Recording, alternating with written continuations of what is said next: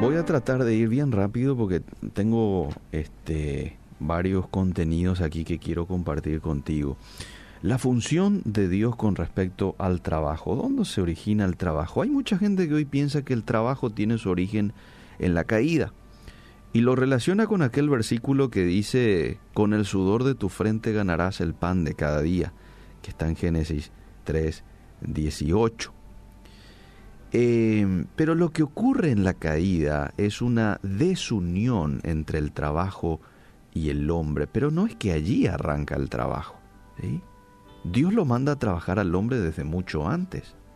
Fíjate Génesis 1.28.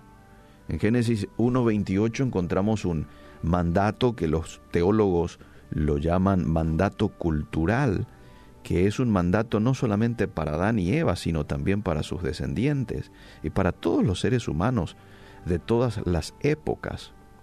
Es un mandato que le dio en su momento también a Noé en Génesis 9.1, lo mismo. ¿Y qué dice en Génesis 1.28? Dios los bendijo y les dijo, sean fecundos, multiplíquense, llenen la tierra, sométanla ejerzan dominio sobre los peces del mar, sobre las aves del cielo y sobre todo ser viviente que se mueve sobre la tierra. Fíjate una cosa, ser fecundos, multiplicarse, llenar la tierra, someterla, ejercer dominio, todo tiene que ver con trabajar. Todo es trabajo. Génesis 2.15, esto ocurre antes de la caída también, Tomó pues Jehová Dios al hombre, lo puso en el huerto del Edén para que lo labrara y lo guardase. Es decir, lo puso como administrador.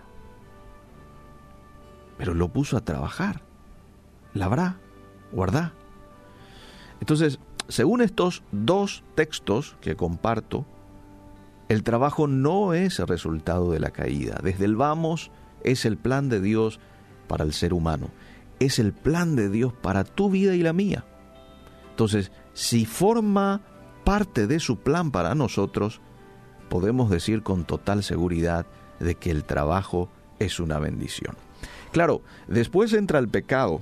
Vayamos a Génesis 3:16, 17. Eh, y hay una desunión aquí entre el trabajo y el hombre. Se rompe la armonía que había entre nosotros y el trabajo. Fíjate que la tierra es maldita. La tierra que era medio de vida, de desarrollo de su vocación, de pronto es maldita como resultado de la caída. Y aquí es donde se pierde la armonía tierra-hombre del jardín.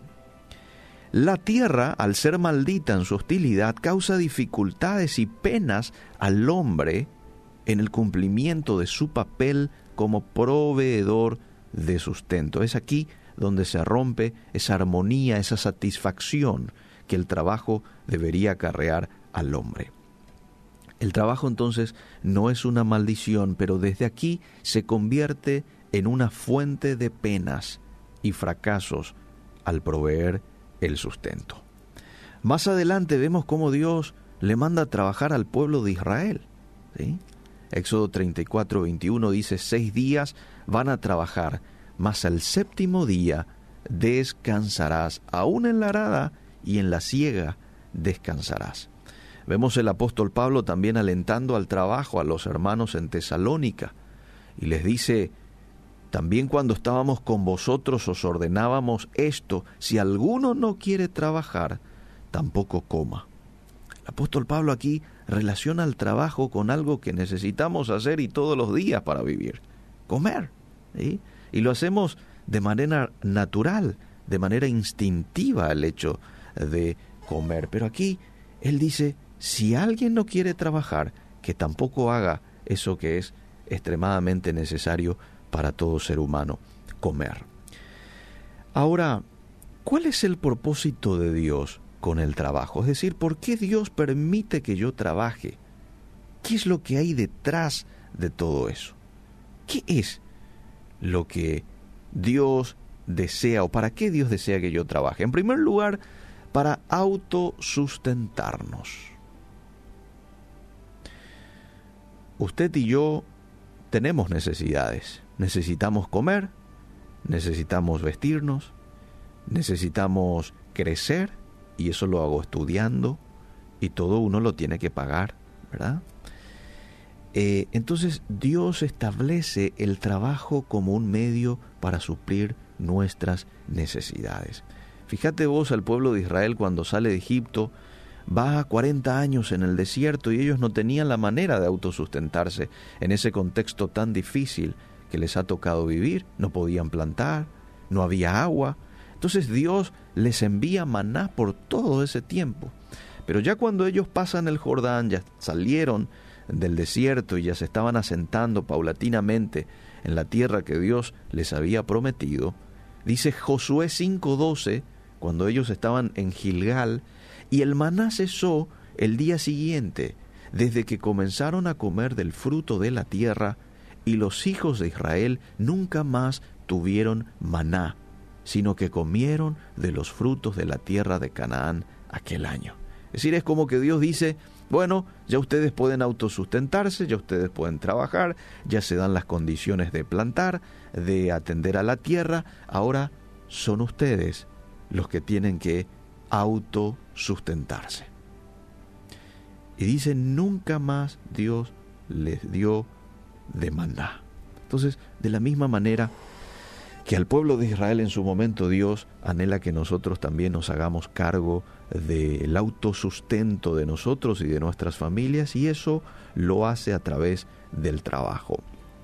En segundo lugar, el propósito al yo trabajar es desarrollar los dones y habilidades que Él en su momento nos dio. Todos tenemos dones y habilidades. Algunos son buenos para hablar, otros son buenos para pintar, otros son buenos en la música, pero a todos Dios nos dio dones y talentos que debemos de poner en funcionamiento para que eso aún se desarrolle más y podamos servirlo a Dios a través de esos dones. Primera de Pedro 4:10 dice, cada uno según el don que ha recibido, ministrelo a los otros como buenos administradores de la multiforme gracia de Dios. Yo tengo bien identificado cuáles son mis dones y mis talentos. ¿Y usted? ¿Mm? ¿Ya los tiene? Sería bueno que lo descubra, porque es allí donde Dios lo quiere utilizar. John Maxwell dijo en cierta ocasión, no pierdas tanto tiempo en tus debilidades. Se te va a pasar la vida. Concéntrate en tus fortalezas. Entonces la pregunta es, ¿cuáles son tus fortalezas? ¿Qué es lo que te gusta hacer? ¿Qué es lo que te apasiona hacer? ¿Qué es lo que harías hasta gratis? Bueno, eso es lo que te gusta hacer. Entonces, pon en funcionamiento eso. Porque cuando vos pones en funcionamiento, cuando vos te apasionás por el don, por el talento que Dios te dio, Él se encarga de abrir las puertas. Esas puertas que para vos hoy están cerradas, Dios se encarga de abrirlas. Y también Dios se encarga de sostenerte. En tercer lugar, el propósito de Dios con el trabajo es que vos y yo podamos pensar en el que está al lado nuestro. El propósito de ayudar a otros.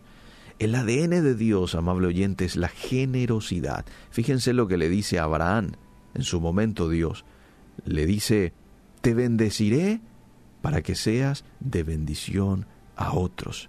Efesios 4:28, el que hurtaba no hurte más, sino que trabaje, haciendo con sus manos lo que es bueno para que tenga que compartir con el que padece necesidad. Ayudar a otros. Ese es el propósito que Dios tiene también con el trabajo. Bueno, eh, tenía algunas cositas más que compartir porque quería hablar de la función de Dios con respecto al trabajo y luego cuál es nuestra función con relación al trabajo, pero por una cuestión de tiempo lo vamos a dejar para mañana. Pero en fin, el propósito de Dios con el trabajo, vuelvo a repasar, es de que podamos autosustentarnos que podamos desarrollar los dones y habilidades que Él nos ha dado y que podamos ayudar a nuestro prójimo. podamos ayudar al necesitado. Mañana vamos a seguir con la segunda parte hablando de la función de Dios con relación al trabajo. Que Dios nos siga bendiciendo.